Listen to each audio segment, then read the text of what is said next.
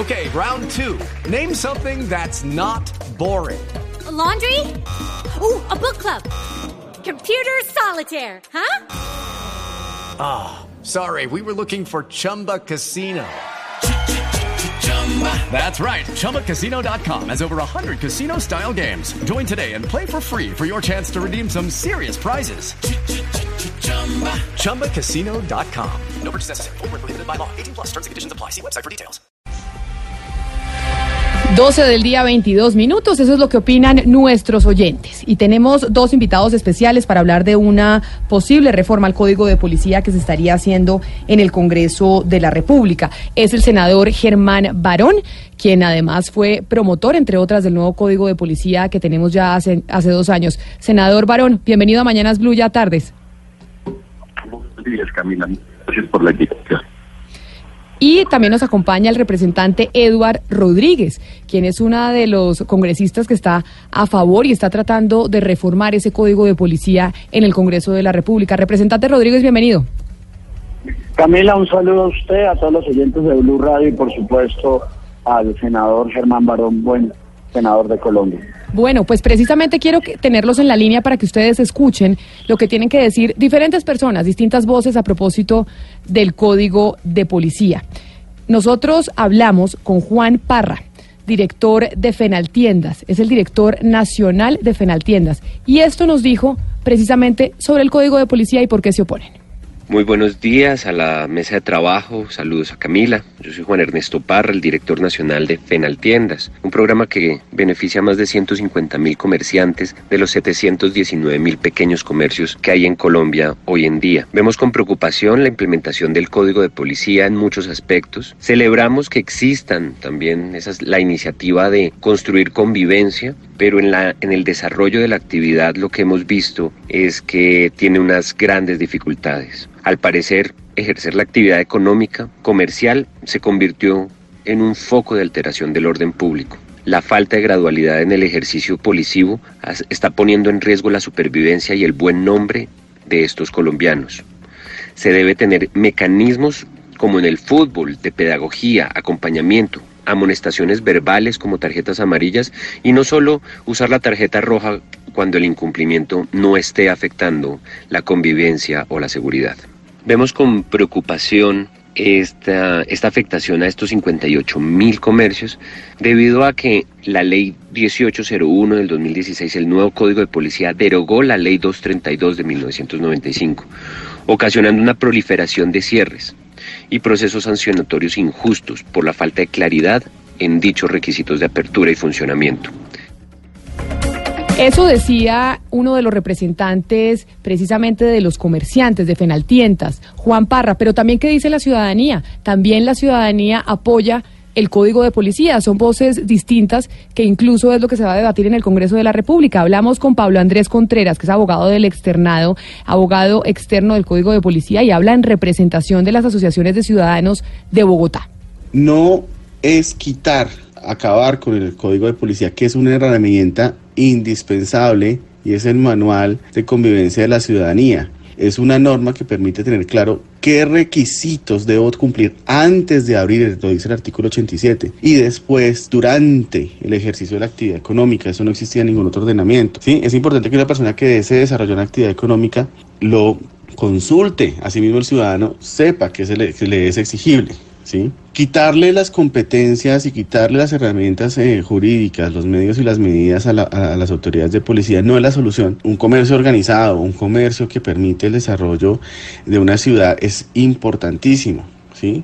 Lo que sí vemos desde otro punto de vista son aquellos comercios que utilizan, que son completamente legales y que quieren utilizar y quieren desvirtuar el, alcance del código y la efectividad del mismo, ¿sí? Porque sencillamente quieren seguir en la ilegalidad. Y eso es lo que están buscando con este proyecto de ley, tumbar los logros, ¿sí? Que habían partido de una realidad y de una necesidad, sobre todo, de, la ciudadanía de poner un control y ejercer, eh, tener unas herramientas claras ¿sí? unas reglas claras para el desarrollo tanto de actividades así como del control de las actividades económicas. Así las cosas, pues me parece que el proyecto es nefasto como está presentado. Estoy completamente en contra de, esa, de ese proyecto de ley porque creo que fue la fácil.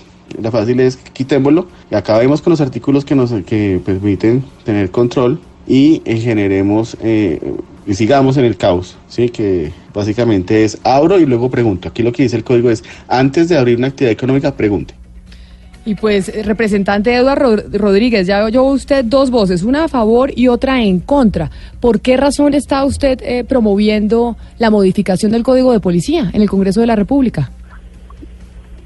Primero es que esto ha sido una construcción de ciudadanía y alrededor de eso nosotros nos ha preocupado que fuimos los primeros en dar una serie de herramientas útiles a la policía, pero que lógicamente algunos, no todos, eh, policías han venido abusando de ella.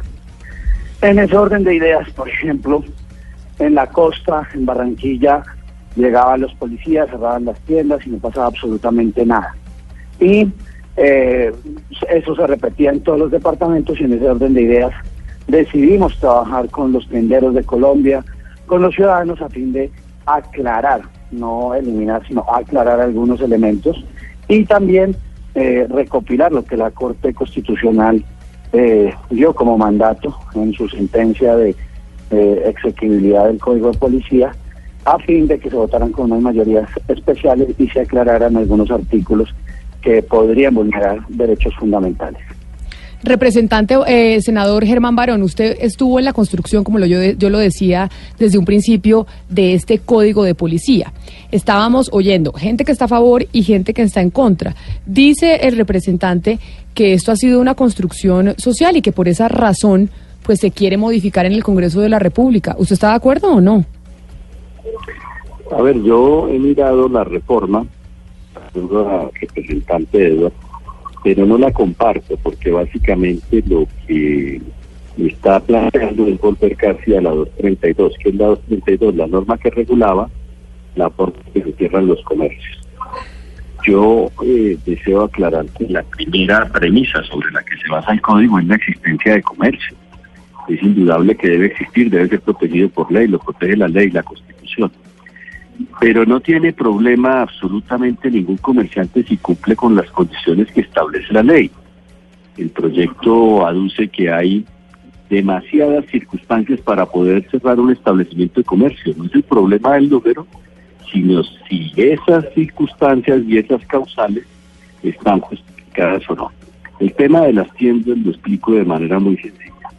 Cuando empezó la vigencia del código visitado por varias localidades y a la par que se presentan los dueños de las tiendas, se presentan también eh, representantes de eh, residentes, asociaciones de residentes, que están de acuerdo con la aplicación del código. ¿Por qué están de acuerdo? Porque cuando se hace una actividad comercial, el POT determina en dónde es viable esa actividad. Es como decir que en un apartamento, en un edificio de apartamentos, una persona desconociendo que es para habitar, eh, abra una oficina. Eso viola, obviamente, lo que la ley establece sobre el destino que se le debe dar al inmueble. Y en el caso de las tiendas, el punto central por el que ha venido surgiendo la discordia tiene que ver con la venta de bebidas embriagantes. En una panadería, en una miscelánea, eh, pues está prohibido, porque son eh, establecimientos donde concurre cualquier miembro de una familia sin importar su edad. Muchas de las líneas surgen. Sí. Doctor Barón Cotrino, le habla Oscar Montes. Le habla Oscar Montes desde Barranquilla. Mire, el tema, el tema eh, específicamente de las tiendas en Barranquilla, por ejemplo, con la, con la venta de, la, de, la, de las cervezas.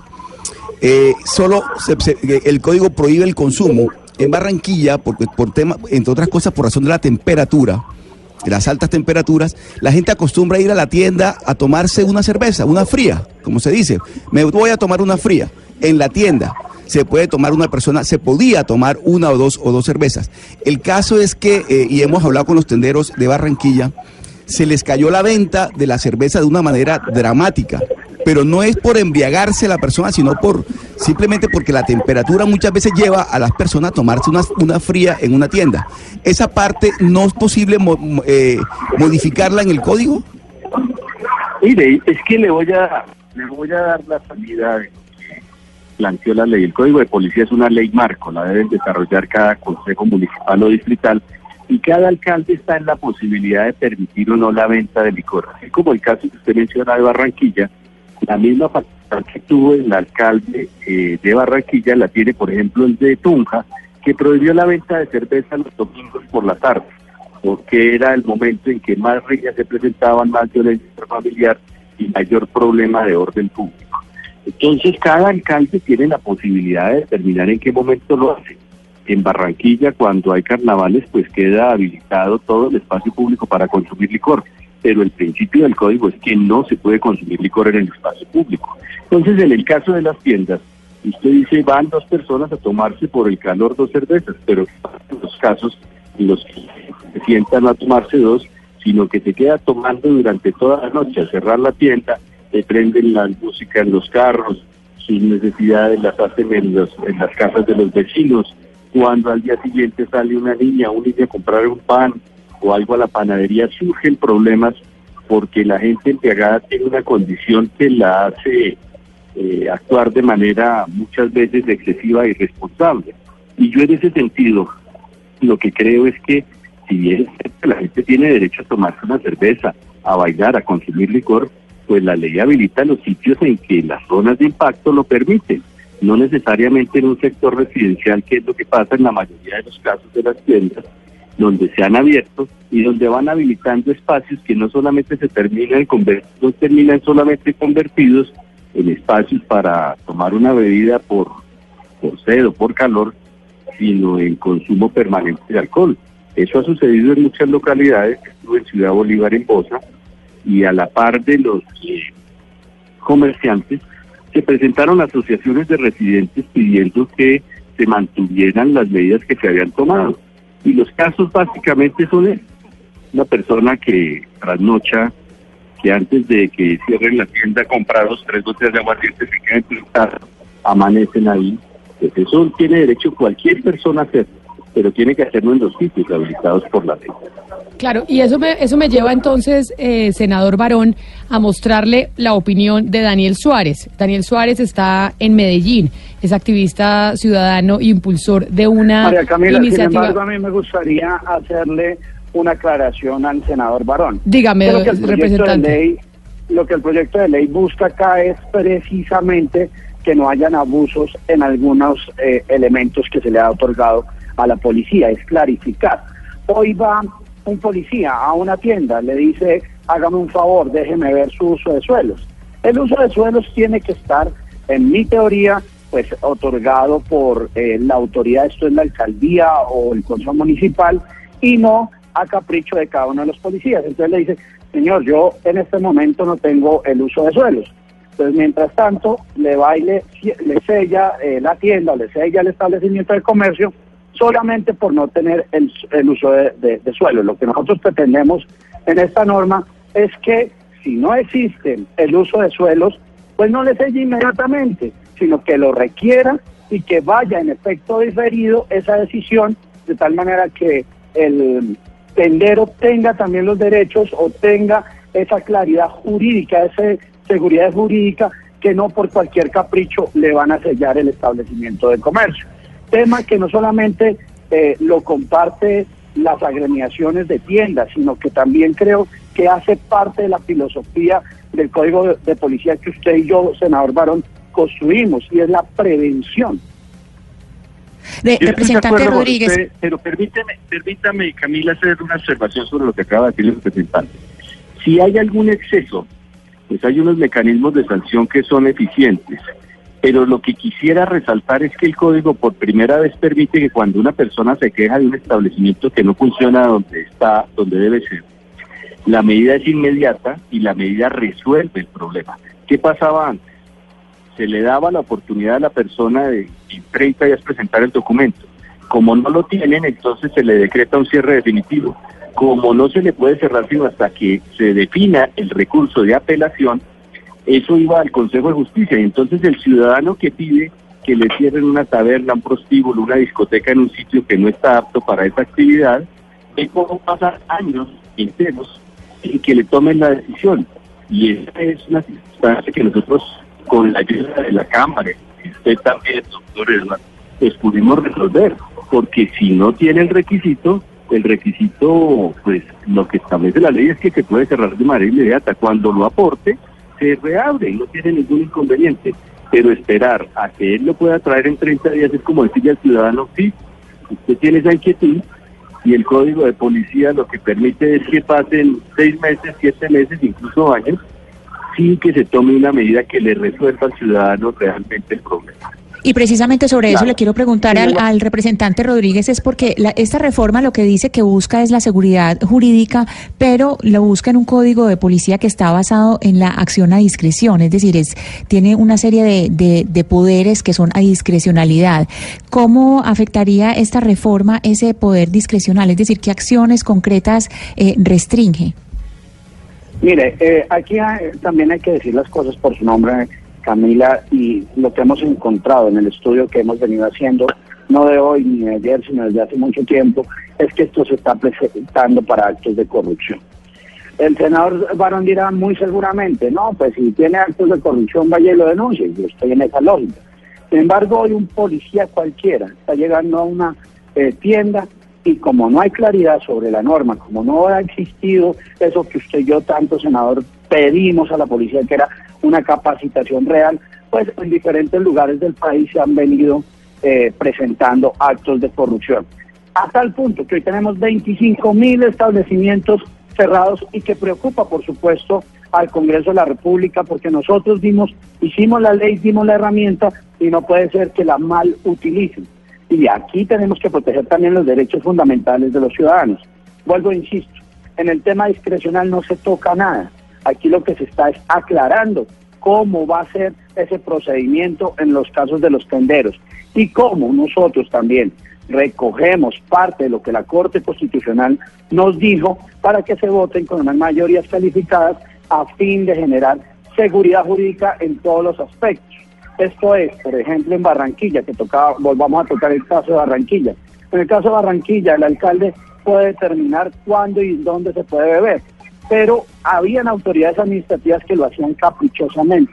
Al hacerlo caprichosamente existían actos de corrupción y por lo tanto dejamos como regla general que cuando hubiesen eh, elementos deportivos, que hubiesen elementos, perdón, fiestas, conciertos, pues que se pudiese medir esa, eh, se pudiese tomar en esos sitios bajo unos estándares internacionales que están en la norma y que, repito, simplemente hay que ratificarlos porque ese ha sido el mandato de la Corte Constitucional. Senador Germán Barón, eh, ¿qué, tan, ¿qué tan conveniente entonces resulta que se le otorgue a los comandantes de estación, subestación y CAIS, centros de atención inmediata, la verificación de situaciones tan especializadas como, por ejemplo, la vigencia y alcance de las licencias de construcción, el uso del suelo de la respectiva UPZ o del, eh, del POT o demás eh, requisitos de funcionamiento de los establecimientos de comercio abierto al público. ¿Qué tan conveniente es entregarle, digámoslo así, a la autoridad uniformada algo que debería ser propio de un inspector o de un alcalde? A ver, lo primero que quiero decirle es que ya hemos hecho reuniones en varias localidades de Bogotá, donde mayor dificultad tuvo fue en Kennedy, Bosa y Ciudad Bolívar. Yo fui a esas localidades y en las juntas administradoras locales citamos a la comunidad. Allá fueron los comerciantes, dieron a conocer casos en donde al parecer había abusos. Esos casos que menciona el representante son casos en donde se supone que es el patrullero el que ha tomado una decisión cuando solo está habilitado el comandante de la estación. Son 172 comandantes los que existen en Bogotá son 172 personas que podrían tomar esa decisión para una ciudad de 8 millones de habitantes. No es excesivo, pero lo que quiero resaltar... Pero perdóneme, eh, senador, es que la norma dice comandante de estación, subestación y CAI. O CAI. O CAI. Por eso, no, no son 172, son, 172 comandantes, pero comandante de estación, subestación y CAI son muchos más. ¿O me corrige? No, son esos. Eh, ese dato lo dio la Policía Nacional. Son 172 en Bogotá. Y en el caso de Ciudad Bolívar, de todos los cierres, no hubo uno solo donde hubiera sido un patrullero, eran los comandantes. Y en todos los casos se les pidió el eh, uso, porque es que el principal problema es la posibilidad de que alguien desarrolle una actividad en un sitio que la ley no le permite. Y en esos casos, la ciudadanía fue la que puso la queja, porque la tienda pone música, porque la tienda expende cerveza, whisky, aguardiente, y porque obviamente no lo hace eh, dentro de los términos que contiene la ley. Cuando usted quiere consumir licor puede ir a una taberna, puede ir a un bar, bares hay en muchas eh, localidades, en sitios que están habilitados para ello. Pero cuando usted abre eh, en una bodega, una discoteca en San Cristóbal, en Ciudad Bolívar, en Bosa, pues el pobre vecino que tiene tres o cuatro hijos, la convivencia se le vuelve dificilísima. Y en esos casos de Ciudad Bolívar no hubo una sola denuncia porque incluso yo fui con el subsecretario de gobierno y fui con eh, un coronel de la policía, el coronel Vera, y obviamente el propósito era poder verificar cuántos casos habían sido de abuso, porque debe haber casos de abuso, yo no lo puedo negar. Pero en ese caso me sorprendió casi de 380 medidas que se habían tomado, ninguna de ellas resultó con denuncia, a pesar de ir el coronel y advertir cuáles eran los procedimientos y las razones por las que le podían cerrar. Sí, representante, dentro de su modificación o la modificación que usted propone, no me queda muy claro cómo va a ser el tema del uso de suelo y se lo pregunto básicamente por no solamente por el caso de Bogotá, sino por el caso de todo el país, porque es que el Código de Policía es nacional. En el caso de todos los municipios, ¿se va a respetar de acuerdo a su modificación el uso de suelo o no para que la gente pueda poner un bar o la gente que tenga un bar en una zona residencial siga o no con estos sitios? Porque el tema que se presentó, por ejemplo, en Bogotá, el caso de Bogotá con el barrio Modelia, que se volvió completamente comercial y ahí primó eh, que los que los comerciantes tuvieran ya las licencias eh, o, tuvieran sus, sus bares y sus discotecas funcionando hace tiempos, primó por encima del real uso de suelo de una zona residencial. Ese tema, ¿cómo lo está manejando en su modificación? O sea, la gente tiene, que tiene que tener claro ah, eh, si pasa su modificación. El uso del suelo se respeta, además hay que recordar que se le ha dado a los consejos municipales eh, a iniciativa del alcalde eh, local o el alcalde eh, distrital, pues el uso del POD y a través de eso establecer donde hay establecimientos de comercio. Y eso será competencia de los consejos.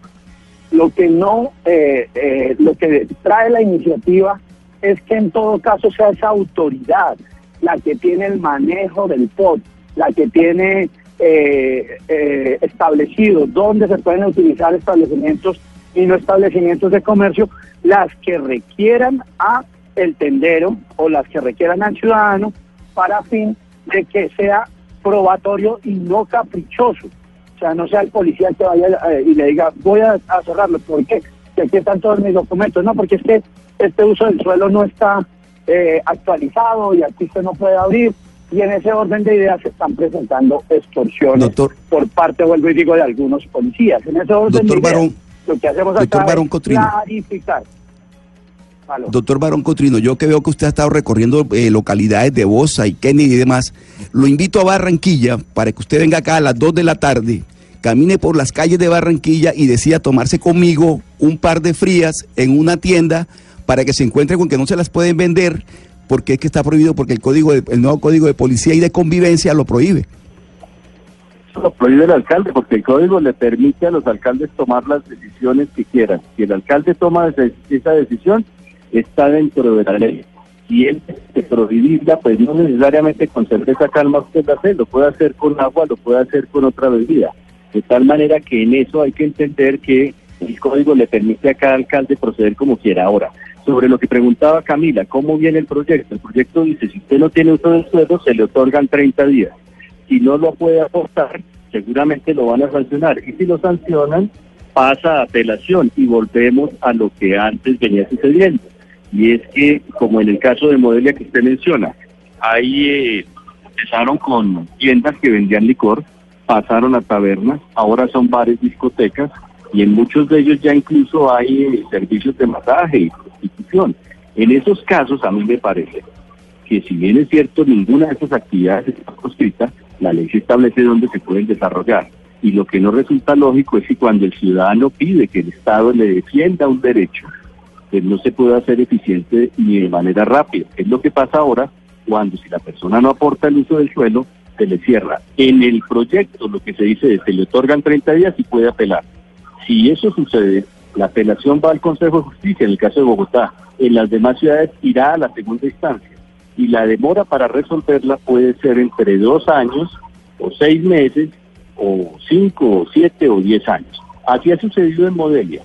Y entonces con este nuevo código lo que se permite es que al ciudadano se le resuelva de manera rápida. Yo no estoy en contra del comercio, pero sí creo que tiene que existir una norma mínima sobre los sitios donde pueden hacer esta actividad. Senador, creo que de pronto usted está equivocado, porque es que el, que hace el cierre es en este momento el policía o la autoridad policial. Ante él se, re- se, repone y se apela.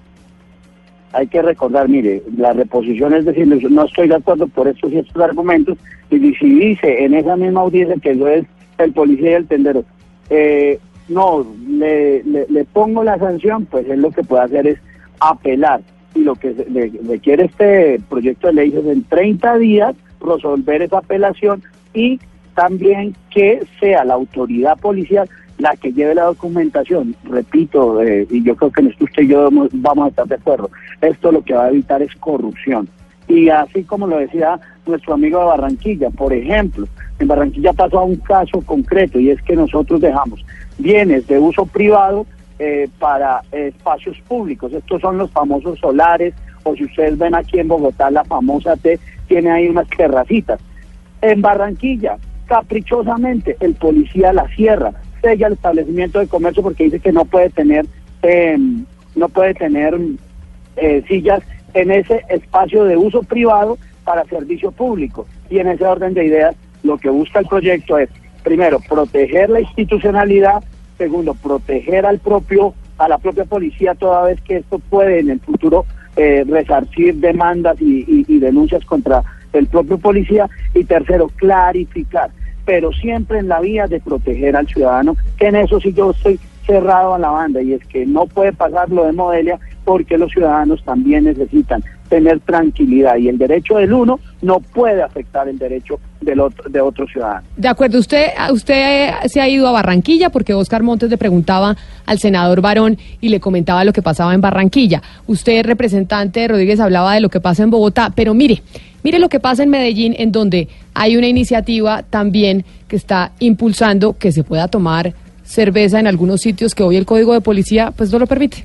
Desde la postura de un espacio como el conservatorio que nació precisamente debido al código de policía, es que su aplicación en muchos sentidos no, no generan o no dan una protección a, a los ciudadanos en el uso del espacio público o hay un uso indebido o se usa en ciertos espacios. Caso puntual que el código de policía se aplique en Medellín en el Parque del Poblado, pero no en el Parque del Periodista pero no en algunas zonas donde los comerciantes se apropian del espacio público, lo renuevan y, y, pues la policía lo toma como si fuera espacio de estos mismos sectores comerciales.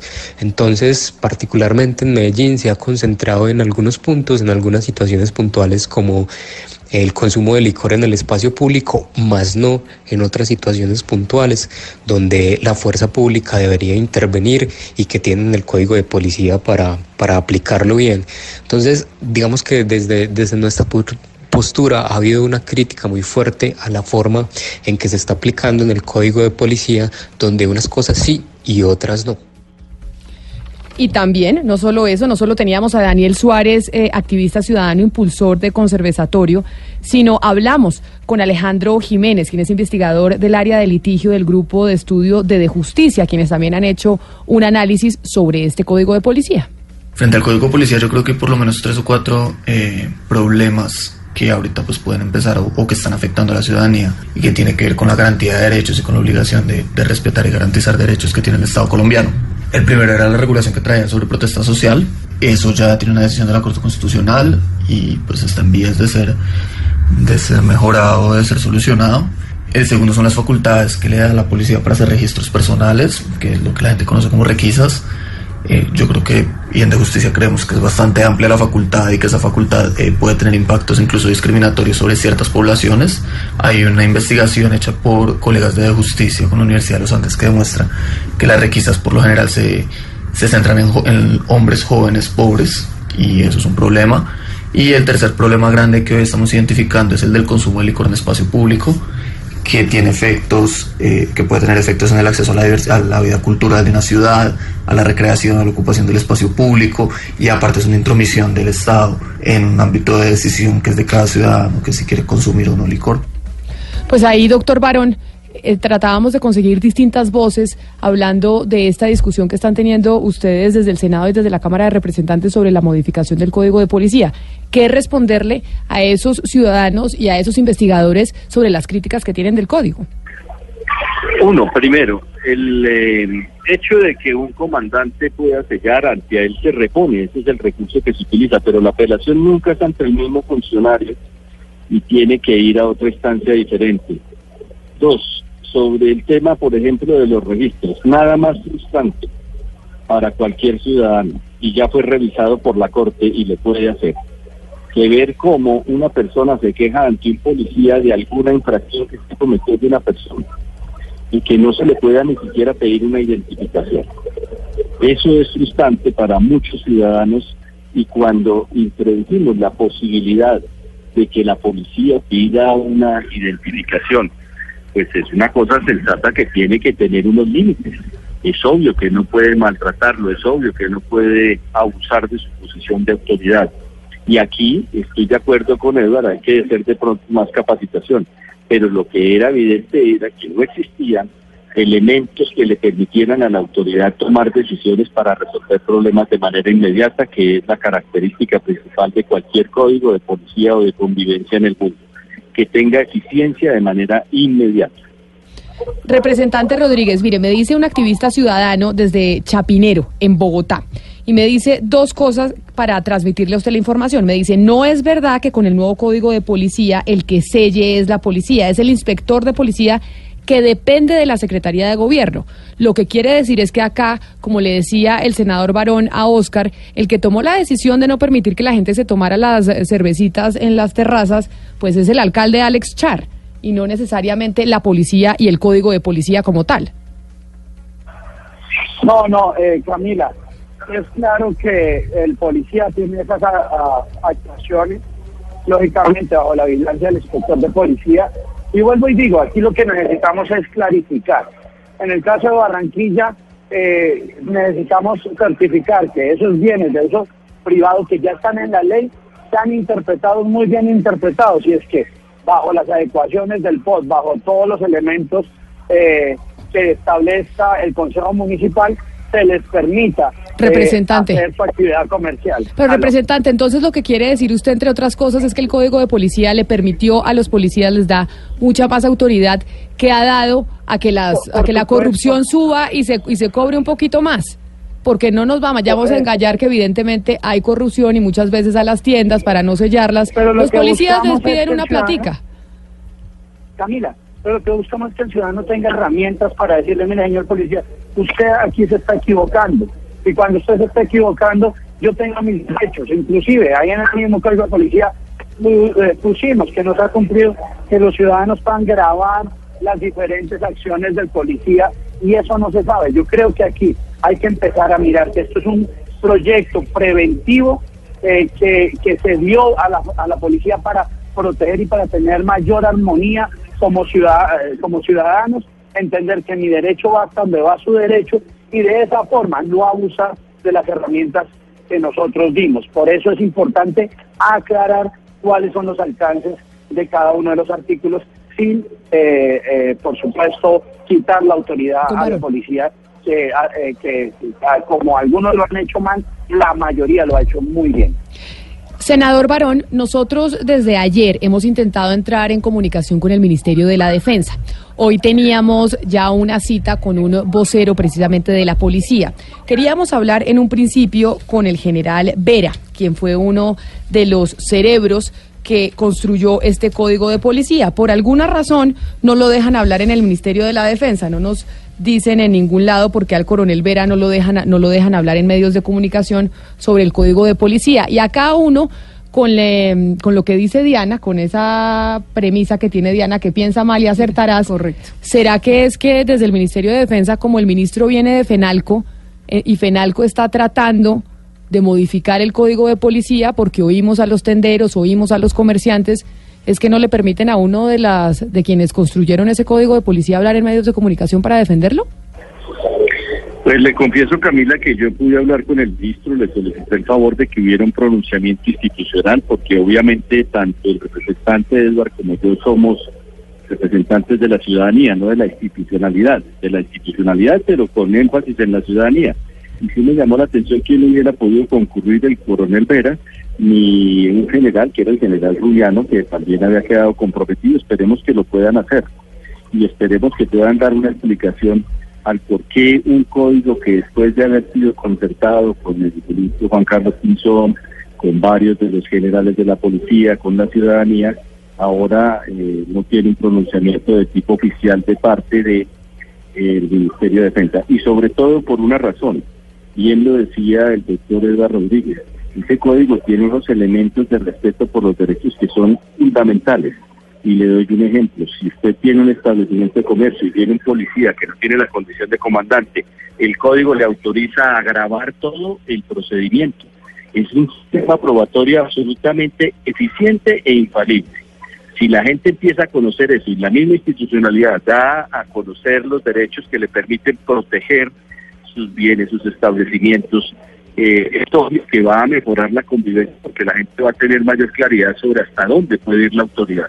Y en esto yo no niego que haya corrupción, pero lo que no podemos, esto pretexto de una corrupción que es un menor porcentaje, quitar un instrumento que a los alcaldes les ha sido supremamente útil. Sí llama la atención y esperaría que el ministro pueda enviar una persona que oficialmente se pronuncie.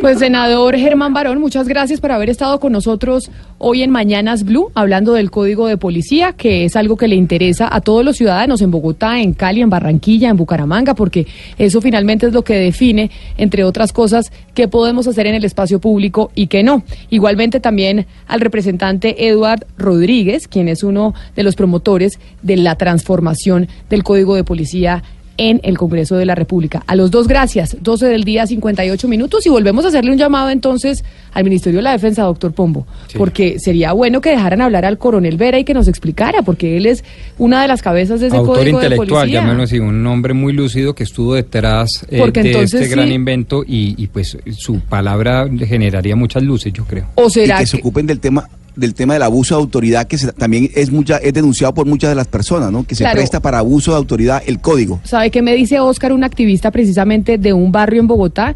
Y es que, pues que, que está a favor del código de policía, dice que lo que pasa es que los ilegales están preocupados porque por fin les están haciendo control desde la policía, que corrupción ha habido siempre, antes de las licencias de funcionamiento que tumbó Fenalco, después y ahora. Eso no se arregla cambiando el código, es decir, Exacto. la corrupción siempre estará. Que vayamos a cambiar el código no significa que en algunos casos algunos policías no vayan a pedirle plata a los establecimientos para que no les pongan algún tipo de sanción o los cierren y demás. Pero se las dificultamos. Si la norma facilita, se vuelve tierra fértil, la cosa se vuelve más difícil.